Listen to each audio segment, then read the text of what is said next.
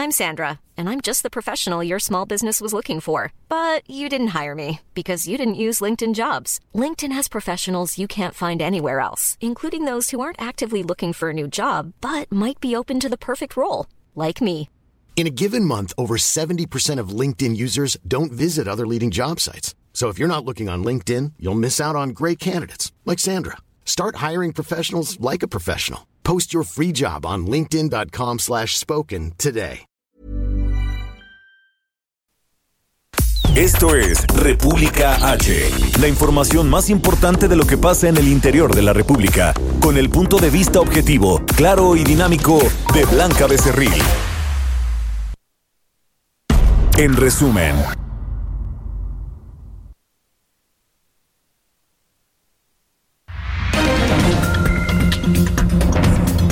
Bueno, ya vamos a comenzar, perdone usted, porque se nos cuatrapeó un poco eh, pues los dedos allá en la consola. Muchachos, ¿qué pasó? Pero ya estamos con toda la mejor actitud porque ya es jueves, jueves 13 de febrero, a un pasito de que muchos de ustedes pues celebren el 14 de febrero, que es el día de mañana. Oigan, yo soy Blanca Becerril, esto es República H por el Heraldo Radio y yo lo invito por supuesto a que se quede conmigo porque en los próximos minutos le voy a dar toda la información más importante generada hasta el momento para que usted esté bien informado y es que sigue eh, pues saliendo más información y más información sobre el tema del exdirector de Pemex, Emilio Lozoya, quien fuera detenido ayer en Málaga, ya en España. Bueno, pues esta mañana un tribunal de la Audiencia Nacional Española pues ya le dictó prisión provisional al exdirector de Pemex allá en España y por supuesto que ahora a partir de este momento pues el gobierno mexicano tiene 40 días para solicitar su extradición al territorio nacional. También de esto habló el presidente Andrés Manuel López Obrador y él aseguraba y reiteraba que no se va a dar tregua a la corrupción y menos en estos casos de eh, pues ex eh, funcionarios del gobierno federal que pues no hicieron bien su trabajo en administraciones pasadas. Oiga, también hay información importante sobre eh, nuevos casos sospechosos de coronavirus en el territorio nacional.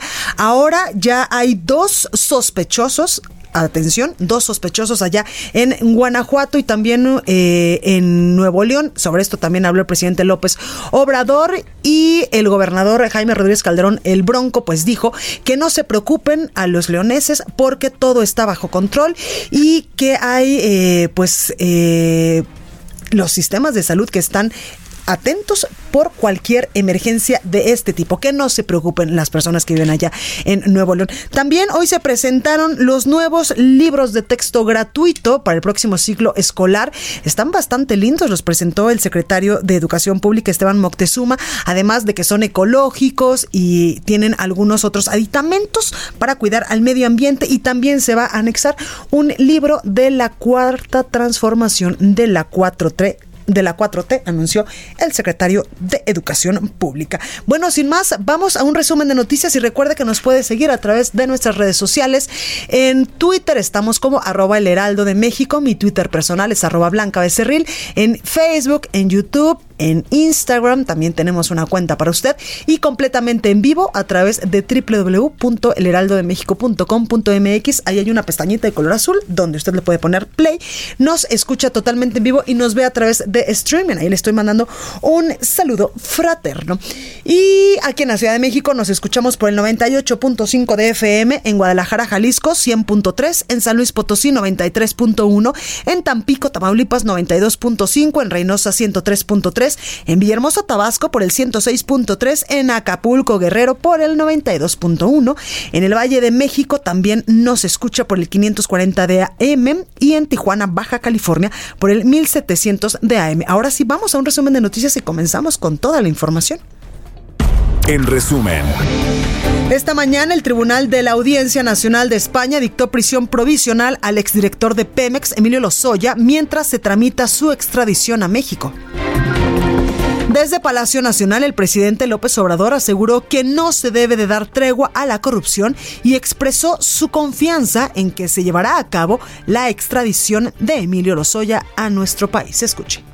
Yo pienso que sí, porque la Fiscalía está haciendo su trabajo muy bien. Les eh, recuerdo que se trata de una institución autónoma, no hay consigna específica. Si hablamos de consigna, lo que queremos es que se destierre la corrupción de México.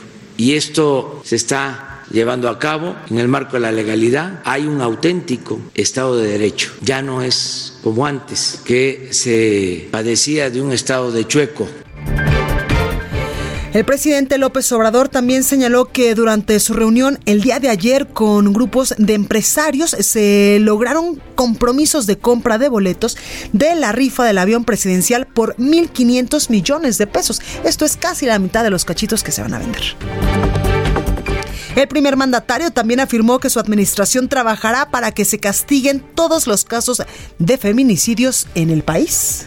Mi planteamiento es incluso que no se hagan modificaciones para reducir penas ni cambiar eh, los tipos o causales, nada. Este, fue mi planteamiento cuando se procuró hacer una reforma que no estaba pensada, aquí lo aclaró el fiscal, para este, tolerar pues, el feminicidio, al contrario, para eh, enfrentarlo con más eh, decisión y rigor. Pero como se malinterpretó, mi opinión fue, no nos metamos en eso. Bueno, y el secretario de Educación Pública, Esteban Moctezuma, realizó la presentación de las nuevas ediciones de los libros de texto gratuito, los cuales se entregarán en el, en el próximo ciclo escolar. Escuche. Sobre el tema de los pueblos indígenas, eh, es un tema que el señor presidente de la República ha dado prioridad en todos eh, eh, términos en, en, la política pública y los libros de texto van a tener una explicación amplia de eh, pues todos los pueblos indígenas del país. Además va a haber libros regionales para ya trabajar específicamente sobre los pueblos que hay en cada estado de la República y además se han venido produciendo una serie de libros de texto en las propias lenguas eh, de estos pueblos indígenas indígenas. Aquí tenemos, por ejemplo, eh, la lengua tepehuana de Durango, pero son 38 eh, diferentes lenguas. Y la Suprema Corte de Justicia de la Nación declaró constitucional el impuesto allá en Nuevo León a juegos con apuestas, con lo que salvó una fuerte, una fuente de ingresos mm, que casi todos los estados han adoptado en los últimos años. Y la Secretaría de Salud Federal reportó que en México no se han confirmado contagios del nuevo coronavirus. Sin embargo, actualmente hay dos casos sospechosos en observación.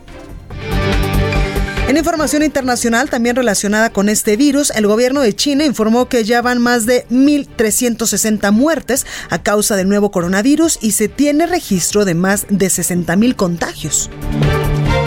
El ministro de Exteriores de Venezuela, Jorge Arreaza, denunció al gobierno de los Estados Unidos ante la Corte Penal Internacional por crímenes de lesa humanidad a causa de las sanciones económicas impuestas a su país. La nota del día. Bueno, comenzamos con toda la información y en información precisamente de último momento le eh, pues le comento que la Suprema Corte de Justicia de la Nación declaró constitucional el impuesto de Nuevo León a juegos con apuestas, con lo que salvó una fuente de ingresos que casi todos los estados, le comentaba yo, han adoptado en los últimos años. Por unanimidad, la segunda sala de la Corte negó hoy tres amparos a casinos de Monterrey contra el impuesto local que se aplicaba y que se aplica desde el 2017. Lo anterior, pese a que la ministra Yasmín Esquivel había presentado dos proyectos que amparaban a las empresas Players Place y Apuestas Internacionales, filiales de una compañía televisora a nivel nacional, por considerar que solo la federación puede legislar sobre juegos y sorteos. Los proyectos que amparaban eran resultado de un retorno, pues en septiembre del año 2019, por tres votos en contra, dos a favor, la sala había desechado un proyecto del ministro Fernando Franco que precisamente negaba este amparo. Y vamos a otro tipo de información porque la Fiscalía General de la República llamará a comparecer a Gabino Cue, usted se acordará de él, el exgobernador de eh, Oaxaca, por la masacre sucedida allá en Nochistlán. Karina García nos tiene todos los detalles. Cari, ¿cómo estás? Adelante.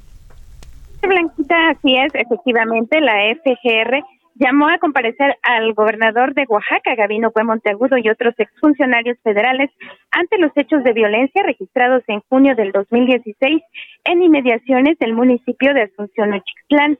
El órgano de justicia precisó que será este 27 de febrero a partir de las 10 de la mañana cuando se presenten en sus oficinas ubicadas en la Ciudad de México también el excomisionado de Seguridad Pública Nacional, Renato Sales Heredia y Enrique Galindo Ceballos, excomisionado general de la Policía Federal durante el sexenio de Enrique Peña Nieto. Asimismo, estos eh, han sido acusados junto con Enrique Peña Nieto como los autores intelectuales del desalojo violento contra los maestros y pobladores del municipio mixteco de Asunción Ochixtlán, mientras, mientras estos protestaban contra la reforma educativa. En estos hechos, te comento, Blanca, que se registraron por lo menos siete muertos, 180 heridos, así como 50 más de heridos de bala. Integrantes del Comité de Víctimas de Justicia y Verdad del 19 de junio precisó que el Poder Judicial de la Federación obligó, obligó a la Fiscalía General de la República a citar a dichos exfuncionarios y esto también se suma a una serie de entrevistas desahogadas dentro de la investigación en donde también eh, pues eh, se citan nombres de algunos exfuncionarios, sobre todo del periodo eh, del sexenio de Gabino Cue Monteagudo. Es mi reporte. Pues ahí lo tenemos, Cari. Gracias por esta comunicación. Muchas gracias, buenas tardes. Bueno, y de Oaxaca vamos a Colima porque el exgobernador precisamente de este estado de la República, Mario Anguiano Moreno, anunció que se entregará a la Fiscalía General del Estado debido a que no tiene solvencia, o sea, no tiene dinero para pagar la multa de 515 millones de pesos que le aplicó el Congreso local de Colima tras un juicio de responsabilidad administrativa. En conferencia de prensa, el exmandatario priista, quien gobernó eh, el estado de Colima en el 2000, del 2009 al 2000 2015 reconoció la resolución de los diputados locales luego de perder en enero pasado un amparo que promovió contra esta medida. Sin embargo, Anguiano afirmó que sus bienes pues no superan los 2 millones de pesos, por eso no puede pagar esta multa de 515 millones de pesos que le aplicó el Congreso local, por lo que pues se negó eh, pues a pagar este, estos recursos y es que el 27 de septiembre del año 2018 el Congreso de Colima aprobó sancionar precisamente al exgobernador Mario Anguiano con una inhabilitación de 14 años para ocupar cualquier cargo público y una multa de esto que le digo, de 515 millones 174 mil 928 pesos. Lo anterior derivado de la revisión excepcional que realizó el órgano superior de auditoría y fiscalización gubernamental al refinanciamiento de deuda pública por 638 millones de pesos solicitado por el entonces mandatario semanas antes de concluir su administración.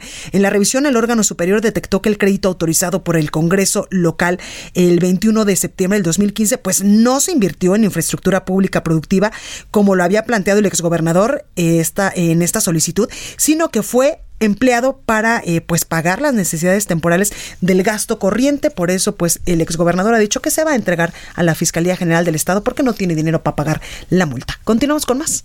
Entrevista. Bueno, me da mucho gusto saludar eh, en esta tarde, aquí en el Heraldo Radio, a Francisco Antonio Villalobos. Él es alcalde de Cuernavaca. Alcalde, muy buenas tardes. ¿Cómo está? Con el gusto de saludarte y siempre a las órdenes de todos ustedes. Gracias, alcalde. Pues cuéntenos, usted ha dicho que va a evitar pues los actos masivos por temas de seguridad allá en su estado. Eh, sí, en el municipio de Cuernavaca hemos estado padeciendo algunas eh, eh, circunstancias no propias eh, para eh, de alguna manera exponernos de forma masiva a, en eventos públicos.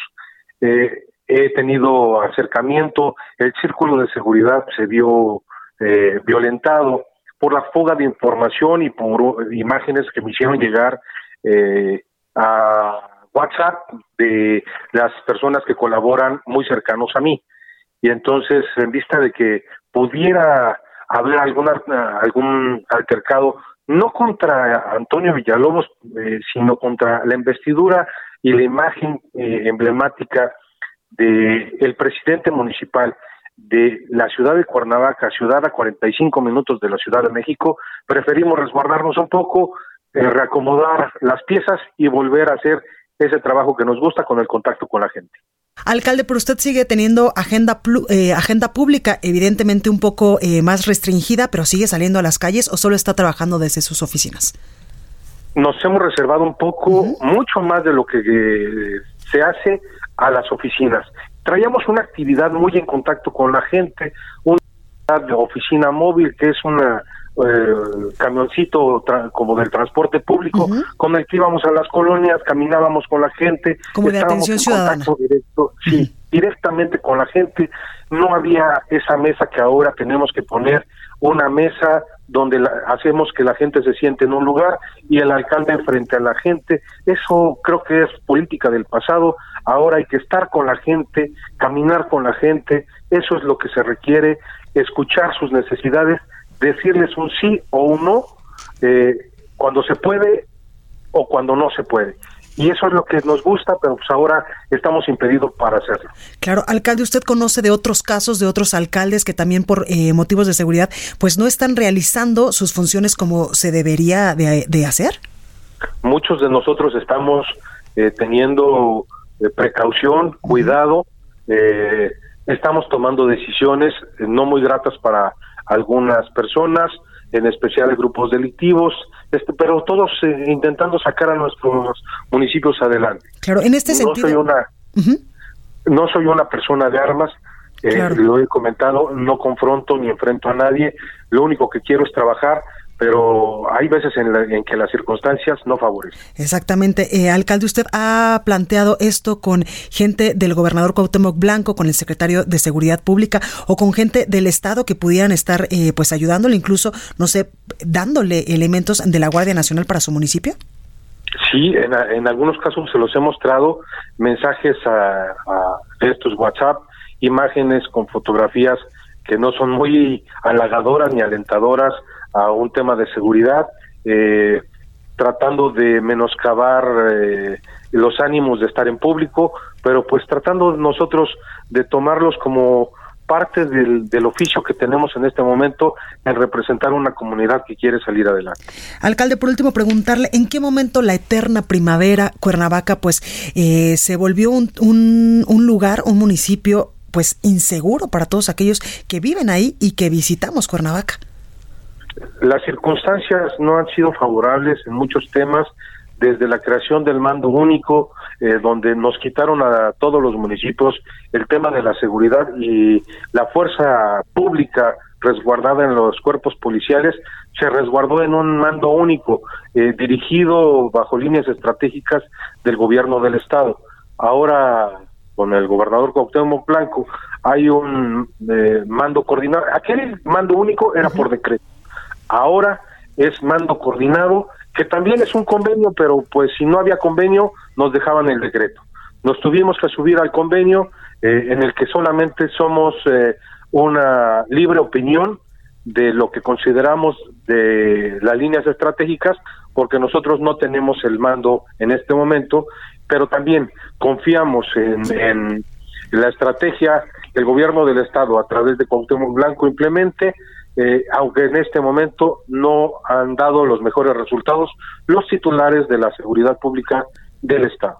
En materia de presupuesto, alcalde, ¿hay dinero para, para el tema de seguridad? Nosotros, inclusive el día de hoy, el gobernador del Estado eh, estará dando un informe, su primer informe de gobierno. Nosotros eh, felicitamos al gobernador por su primer informe, pero no podremos estar porque estamos eh, tenemos que atender la agenda que nos determinó el Secretariado Ejecutivo Federal para atender los temas del Fortaseg. Pues ahí lo tenemos, Francisco Antonio Villalobos, alcalde de Cuernavaca. Gracias por esta comunicación y mucha suerte. Cuídese mucho. Muchísimas gracias y no dejamos de trabajar, aunque los ánimos no son muy buenos, eh, sí la voluntad que tenemos por trabajar por Cuernavaca. Totalmente, pues ahí lo tenemos. Gracias, alcalde. Muchísimas gracias. Gracias. Pues en otra información, este miércoles la Secretaría de Salud dio a conocer un nuevo caso sospechoso de coronavirus, esta vez en el estado de Guanajuato, con el cual pues ya sumarían dos casos en análisis. De estos tres casos registrados el día de ayer, los resultados eh, pues fueron negativos, el de la Ciudad de México y el de Jalisco que yo le comentaba, y uno más en Nuevo León que en estos momentos continúa en estatus de sospechoso. Mediante el comunicado técnico que todos los días la Secretaría de Salud a nivel federal pues emite a las nueve de la noche. Ahí se detalló que se trata de un hombre y una mujer con una media de edad de 56.5 años, ambos manejados de forma ambulatoria por presentar pues algunos síntomas o síntomas leves de lo que podría ser el coronavirus o una gripe. Uno de los casos mantiene también, eh, pues se mantiene también en estos momentos en tratamiento. Hasta este instante, el Sistema Nacional de Vigilancia Epidemiológica ha detectado 15 casos sospechosos, de los cuales, gracias a Dios, pues 13 han resultado negativos de este coronavirus 2019. A nivel mundial, estas cifras no son nada alertadoras.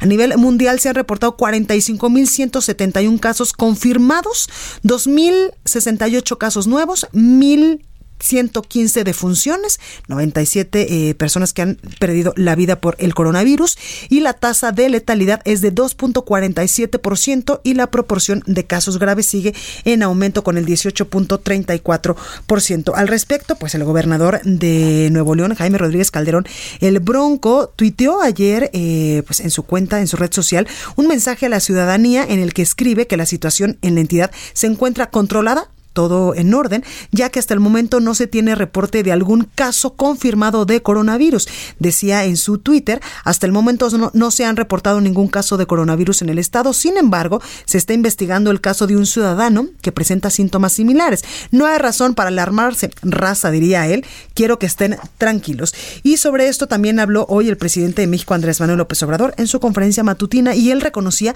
que no hay información suficiente hasta el momento para los ciudadanos sobre sobre el nuevo coronavirus, sobre estos nuevos casos que podrían confirmarse, que hasta el momento ninguno, lo ha, ninguno ha salido eh, positivo, surgido en China y por el contrario, dice el presidente, predomina la desinformación. Escuche. Vamos a difundir más toda la información, porque en efecto no hay información suficiente. Yo tengo manera de saberlo, o predomina la desinformación. Tengo mis este, sistemas de información. No no de, espionaje. Bueno, también el presidente López Obrador aseguraba que en el país existen dos protocolos, bueno, varios protocolos para atender la enfermedad y descartó rotundamente que sea un asunto grave. Asimismo, también descartó que se esté evitando generar que se esté evitando generar pánico entre la población.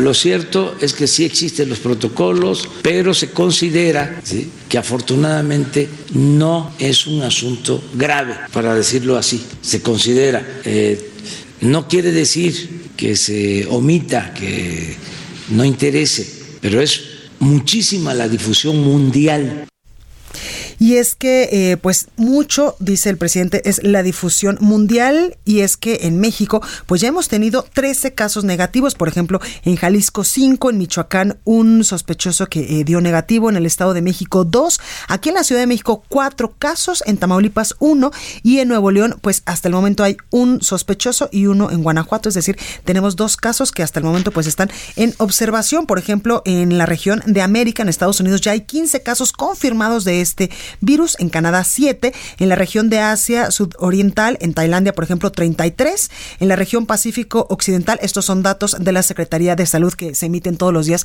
a las 9 de la noche. Allá en Japón hay 203 casos, 28 confirmados y 175 identificados en un crucero internacional en, en, aguas territoriales japonesas. En Europa hay 16 en Alemania confirmados, 11 en Francia y también en Emiratos Árabes Unidos 8. Bueno, y también hoy se dio información importante sobre los libros de texto gratuito que estarán en todas las escuelas a nivel nacional a partir del próximo año. Esto lo dijo el secretario de Educación Pública, Esteban Moctezuma. Escuche.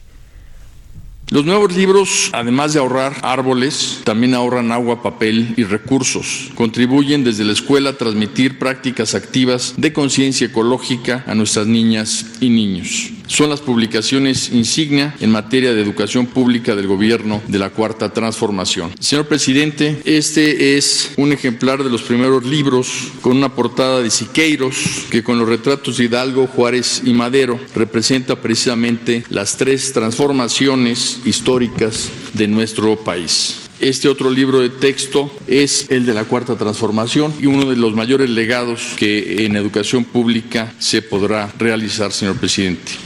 El secretario Esteban Moctezuma también anunciaba que va a haber libros regionales para los pueblos indígenas. Escuche. Eh, sobre el tema de los pueblos indígenas, eh, es un tema que el señor presidente de la República ha dado prioridad en todos eh, eh, términos en, en, la política pública y los libros de texto van a tener una explicación amplia de eh, pues todos los pueblos indígenas del país. Además va a haber libros regionales para ya trabajar específicamente sobre los pueblos que hay en cada estado de la República y además se han venido produciendo una serie de libros de texto en las propias lenguas de estos pueblos indígenas indígenas.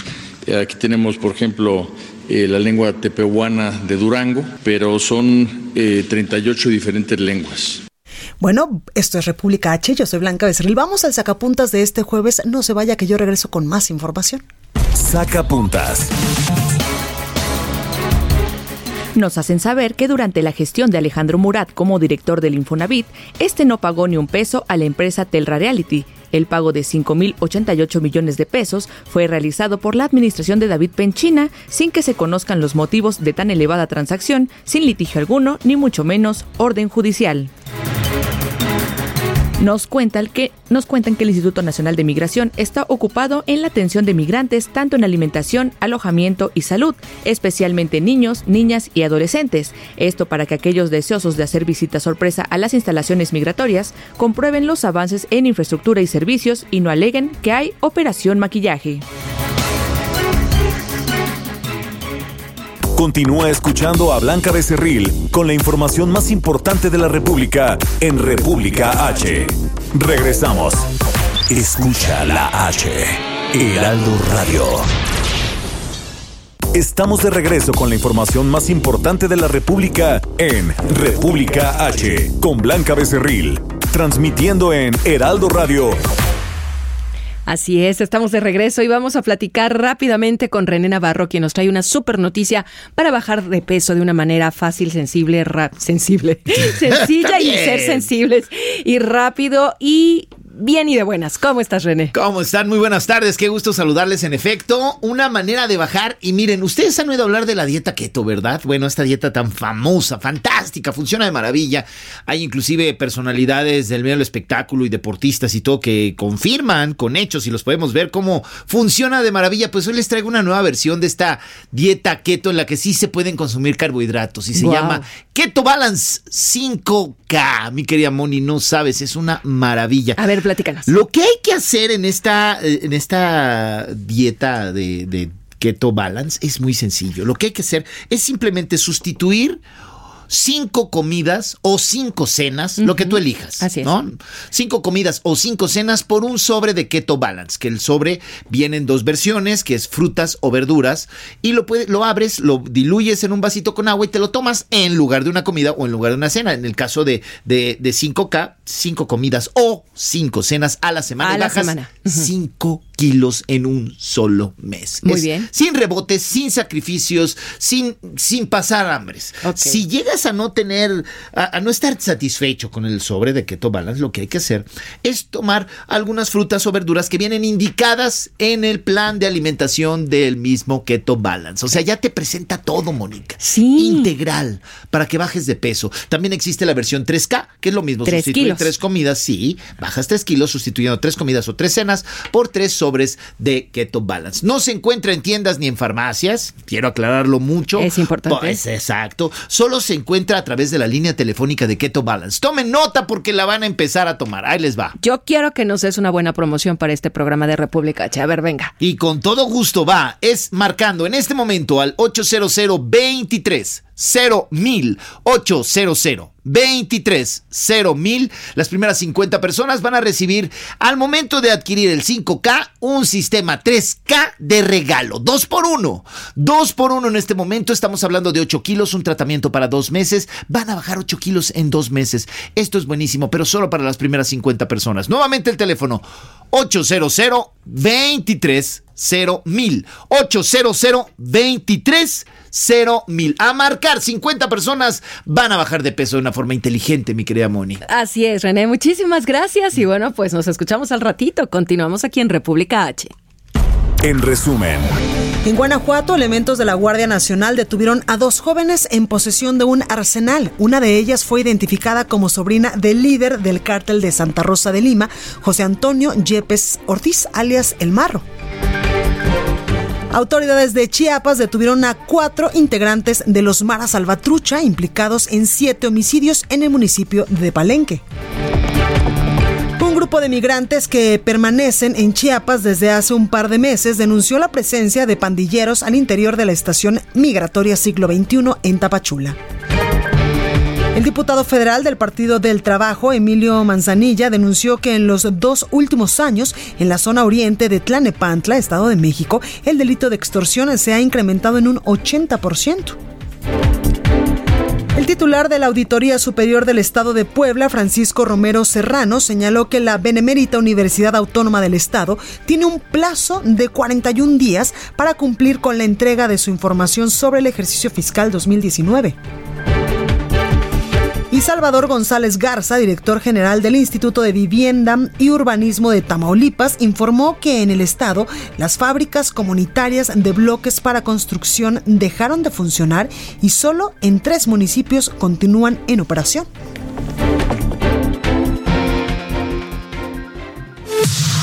Expo Antaria Alimentaria a México 2020. Consolida alianzas y negocios. El 31 de marzo, 1 y 2 de abril. Presenta. Recorrido por el país. Y comenzamos con Gaby Montejano en Guanajuato porque con nueve armas y equipo táctico fueron detenidas dos mujeres por elementos de la Guardia Nacional en el municipio de Apaseo El Alto. Gaby, ¿cómo estás? Cuéntanos.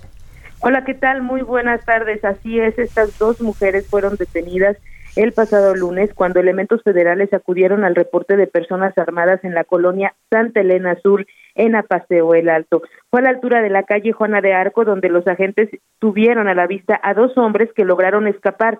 Sin embargo, en el lugar donde estos escaparon, donde se metieron para esconderse, se fueron aseguradas otras dos mujeres que se encontraban a bordo de una camioneta. Se sabe que estas mujeres, al ver la presencia de los oficiales, tiraron dos armas largas, por lo que los agentes lograron su detención. Se trata de Denise y María, ambas de 22 años y originarias del municipio de Juventino Rosas. Denise Yepes ha sido extraoficialmente relacionada con el líder del cártel de Santa Rosa de Lima, pero esto no ha sido confirmado por las autoridades. Las detenidas se encontraron a bordo de una camioneta Hyundai eh, modelo 2018 que fue robada días antes en el municipio de Celaya.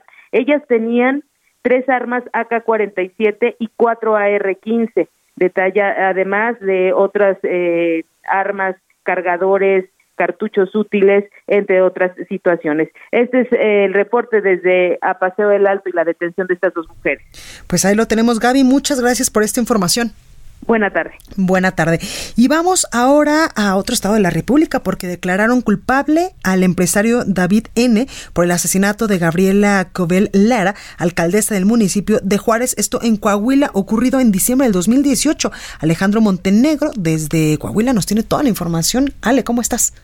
Hola, ¿qué tal Blanca? Muy buenas tardes, te saludo con mucho gusto desde Coahuila. Como bien comentas, bueno, pues ayer, después de una larga audiencia, eh, en este caso de eh, la muerte o el asesinato de la alcaldesa del municipio de Juárez, Coahuila, Gabriela Covelara, pues bueno, finalmente eh, un tribunal de juicio oral que estuvo compuesto por tres magistradas, bueno, pues determinaron, eh, encontraron culpable a David N., un empresario de la región carbonífera eh, de Coahuila, de eh, por los delitos de feminicidio, así como ocultación e incineración de cadáver de este asesinato eh, contra Covelar, que fue, como bien comentas, en diciembre del 2018 y que se habría dado a raíz de una deuda que tenía el, empresario con eh, la la alcaldesa quien habría ido a cobrárselo y bueno, pues después de forcejear y de sostener una discusión, pues le habría pegado dos eh, tiros en la cabeza y después, bueno, pues ocultaron e incineraron su cadáver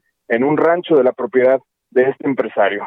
Quiero comentarte que el testimonio de uno de los trabajadores de, de este empresario pues fue vital porque él describió cómo el empresario pues le pidió este pues realizar eh, estos actos que ya te comento. Eh, ayer solamente se, se determinó eso, se le encontró culpable y en estos momentos se está celebrando una audiencia de individualización de la pena en la que, bueno, pues ya se va a determinar cuántos años pasará en prisión este empresario. Bueno, pues eh, nosotros ya lo estaremos informando, Blanca. Pues ahí lo tenemos, Alejandro. Gracias.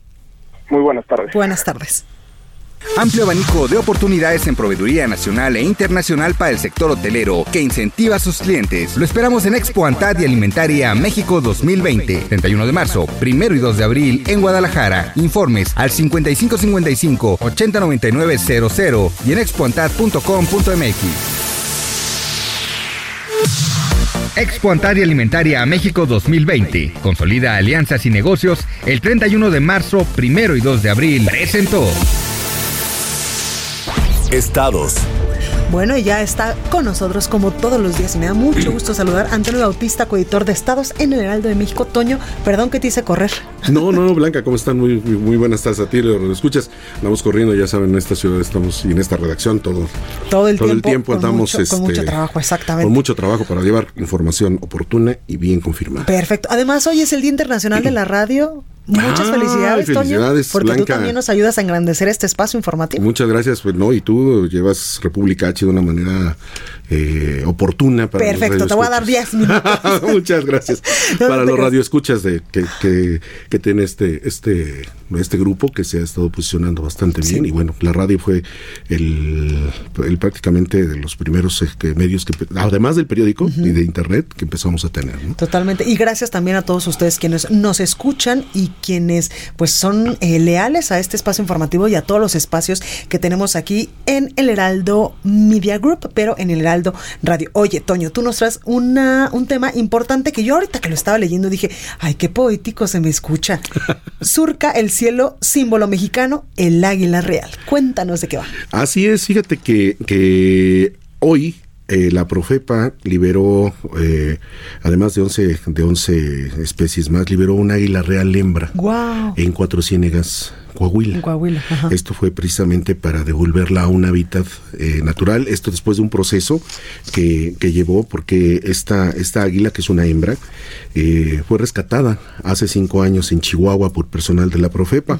La llevaron al Centro Nacional de Control y Protección del Águila Real.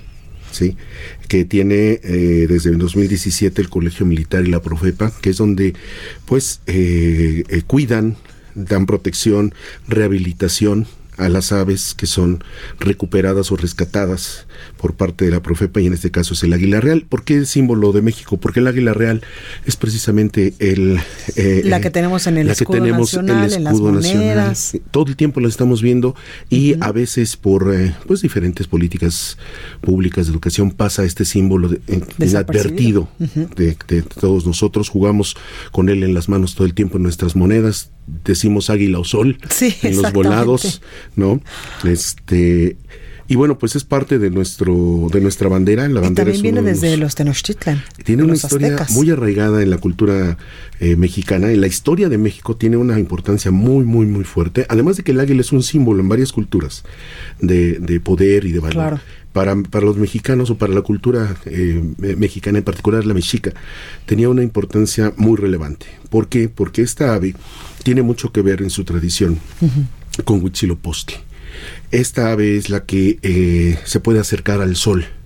Ella eh, vuela de acuerdo con la tradición este, eh, mexica. Ella es la que puede volar arriba de las nubes y ver de frente al sol. Ver, este, ver eh, a- al dios Huitzilopochtli colocarse en el cielo.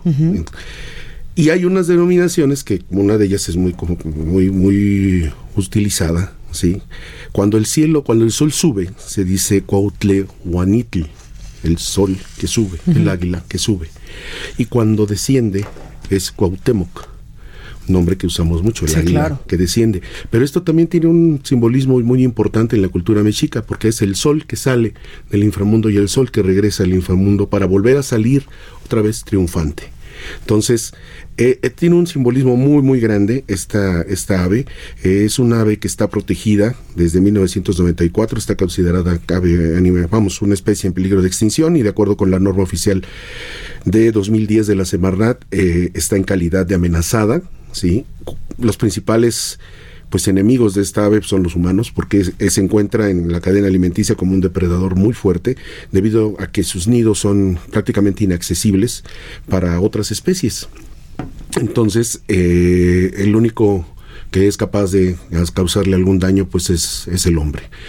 La pérdida de hábitats, el saqueo a sus nidos son dos de los factores que han contribuido a que este, esta especie que tiene mucho, mucho de que ver con nuestra identidad eh, nacional, con nuestra bandera, que es uno de nuestros símbolos patrios, además del escudo y este, y el himno, eh, esté en peligro, esté amenazada. Esto significa que corre riesgo grave de, entrar en una situación de, de, de peligro. En la actualidad, este pues el Centro Nacional de Protección del Águila Real tiene 44 aves a resguardo, 10 de ellas son águilas reales.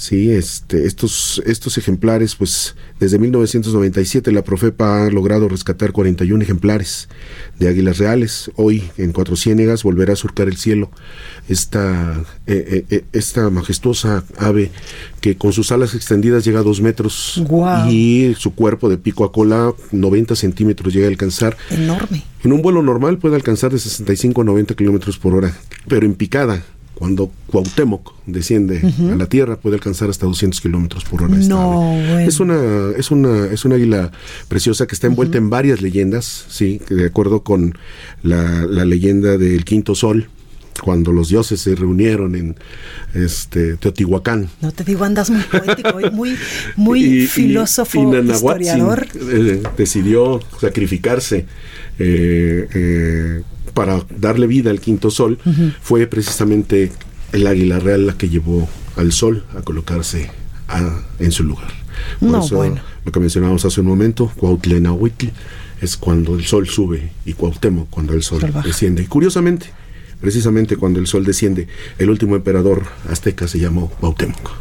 Pues ahí lo tenemos. Qué bárbaro, Antonio. ¿Sí leíste o sí te gustaban tus clases de historia en la primaria y en la secundaria? ¿Sí? ¿En serio sí? Sí, sí, sí, sí. Mira, por ejemplo, mi materia favorita era geografía. Fíjate. ¿Y la tuya era historia? Historia. Historia, de hecho, en algún momento eh, consideré eh, estudiar. estudiar historia. Y ser historiador, imagínate, en vez de ser comunicólogo. Pues tiene mucho que ver, ¿eh? Sí, claro. muy ligados. Sí, totalmente. Antonio, muchas gracias por estar con nosotros esta tarde. Blanca, muchas gracias. Cuídate. Muy buena tarde, gracias. Igual. Gracias. El análisis. Bueno, pues me da mucho gusto saludar en la línea telefónica a Ernesto Elorduin. Él es presidente de la Coparmex en Mexicali, Baja California. Ernesto, muy buenas tardes. ¿Cómo está? Muy buenas tardes, Blanca, y buenas tardes a toda tu audiencia. Un gusto estar aquí con ustedes. Gracias por esta comunicación, Ernesto. La Coparmex de Mexicali se sumó ya a las empresas que han pues presentado una solicitud de, juicio de amparo ante el Poder Judicial del Estado, pues en contra de estos aumentos a los impuestos y a los nuevos eh, pues impuestos que fueron aprobados en la Ley de Egresos allá en Baja California para este año, para el 2020. Así es, Blanca. Eh, ahorita en diciembre, el día 31 de diciembre, cuando ya estábamos preparando las fiestas del Año Nuevo, nuestros diputados aprobaron una, unos incrementos de impuestos que no habíamos visto aquí, yo creo que en la, historia reciente. Ya tenemos ahorita la tasa del impuesto a la nómina más alta del país y el impuesto estatal a la gasolina también el más alto del país, entre otros impuestos que introdujeron y que aumentaron. Y realmente lo que está pasando es que el Estado, como muchos estados de la República, está en una insolvencia, digamos, financiera. Y lamentamos que los gobiernos se vayan por la salida fácil de voltear a ver a los ciudadanos cautivos y seguirles pidiendo más y más y más dinero. Y nosotros aquí en el sector productivo, pues sentimos como que es una especie de ordeña, ¿no? Como que están ordeñando el sector productivo en vez de realmente atacar las causas raíz de la insolvencia, que es que... O de motivarlos, que ustedes dan muchos de los empleos que se generan todos los días en todos los estados del país. Por supuesto, Blanca, ahorita incluso el 70% de todos los ingresos propios del gobierno provienen del impuesto a la nómina. Es decir, los empresarios formales, los que están afiliados a Coparmex, a Canacintra, etcétera, somos los que estamos manteniendo al gobierno pero antes de pedirnos más dinero eh, hay que atacar las causas raíz, que es un gobierno que gasta demasiado dinero, que es obeso, que es ineficiente y que la verdad se ha visto a través de los años este, rehúsa eh, atender los temas estos delicados de las plazas sindicalizadas, de los sueldos y de los gastos este, que no son comprobables o digamos corrupción. Y pues bajo ese escenario pues los, los empresarios decimos, ¿sabes qué? Este, ya basta. Basta de que nos vean como como vacas que ordeñar, ¿no? Básicamente, en vez de vernos como el motor de la economía, que es lo que somos, ¿no? Porque si realmente queremos sacar este país adelante, solamente se va a hacer en la, en la medida que los propios ciudadanos se hagan de riqueza propia y crezcamos y las empresas crezcan y crezcan. No es en base a hacer un gobierno cada vez más grande y cada vez más obeso y que realmente tenga control de todo el dinero de los mexicanos. Claro, sobre esto, Ernesto, ¿les han dicho en qué se van a utilizar pues estos excedentes, por decirlo de alguna forma, de estos nuevos impuestos? Porque cuando el 31 de diciembre, precisamente como tú nos dices, del 2019, cuando el Congreso del Estado pues aprobó esta ley de ingresos y egresos para el Estado de Baja California, ellos decían que estos nuevos impuestos iban a ser destinados directamente a la educación y sobre todo a la educación superior en el Estado. Exactamente, pero precisamente por eso presentamos el amparo. El amparo lo presentamos ayer entre el distrito sexto, el, el sexto este distrito federal. Eh, y la base de nuestro amparo contra el impuesto sobre la nómina es que precisamente está en teoría dedicado a la educación superior, cuando en la reforma educativa del año pasado... Dice que es el gobierno federal. Así es, el que tiene que dar esos recursos, claro. Exactamente. Entonces, ¿por qué aumentar un impuesto para algo que ya no le corresponde al gobierno del, Estado? Entonces, ahí hay una incongruencia que nosotros identificamos, además de que es eh, totalmente desproporcionado el aumento al impuesto, que es un, aumento del 24% de año contra año. Oye, Ernesto, ¿y esto cómo les afecta, por ejemplo, a ustedes que tienen una frontera inmediata con Estados Unidos, donde pues incluso en el sexenio pasado del expresidente Enrique Peña Nieto se eh, pues se homologó el IVA en la frontera también norte, que evidentemente le pegó mucho a, a, los empresarios allá en el norte del país. Así es, Blanca, digo, sí, Peña Nieto nos subió el impuesto a nivel nacional, pero ya después llegó López Obrador y lo bajó al 8%. Ahorita tenemos un IVA eh, básicamente peras, eh, equiparable al que cobran aquí en California. Aquí donde estoy hablando en este momento quedamos, estamos a unos dos kilómetros de la del muro. los comercios aquí compiten día a día con los del otro lado. Exactamente. Entonces, ahorita que nos aumentan el impuesto a la nómina, nos aumentan el impuesto a la gasolina, pues lo que pasa es que los californianos tienen opciones. Eh, si está muy caro aquí, pues se cruzan, y compran allá, incluso la gasolina la, cargan del otro lado. Entonces, obviamente, todas estas medidas eh, en un estado y en un país ahorita que estamos en una recesión técnica eh, y Baja California no es la excepción, eh, la economía básica te dice que en una recesión lo último que debes hacer es aumentar impuestos, sino todo lo contrario, debes de reducir los impuestos para incentivar la, el crecimiento de las empresas. Entonces, un impuesto a la nómina significa que entre más le pagas a un trabajador, más impuestos pagas. Si creas nuevos empleos, más, impuestos, impuestos que pagar. Eso se está desincentivando justo lo que necesitamos.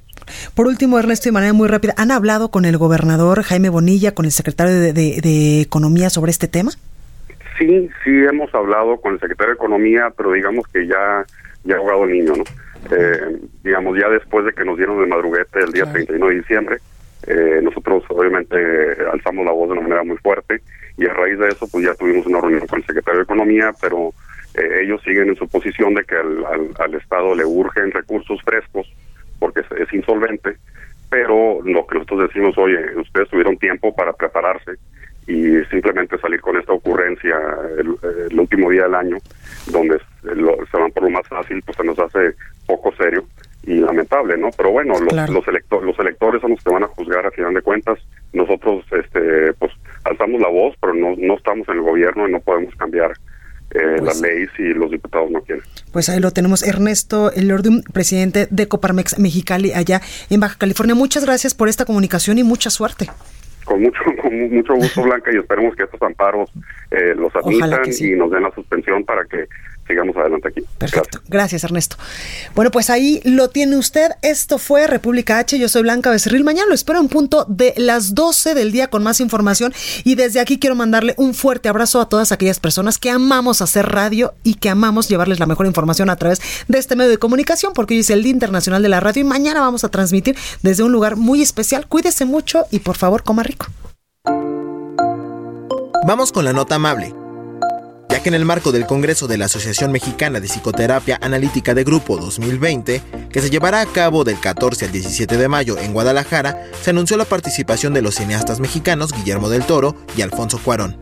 Ambos ganadores del Oscar a Mejor Director se encontrarán para ofrecer una charla titulada Monstruos y Silencios, Narrativas para un siglo turbulento, para el cierre del Congreso el 17 de mayo a las 4 de la tarde. Esta será la primera vez que Del Toro y Cuarón compartirán juntos sus experiencias en el mundo del séptimo arte, teniendo en el cine el eje transformador social y cultural. Esto fue República H, la información más importante de lo que pasa en el interior de la República, con el punto de vista objetivo, claro y dinámico de Blanca Becerril. Continúa escuchando Heraldo Radio, donde la H suena y ahora también se escucha. Una estación de Heraldo Media Group. Heraldo Radio. La HCL se comparte, se ve y ahora también se escucha.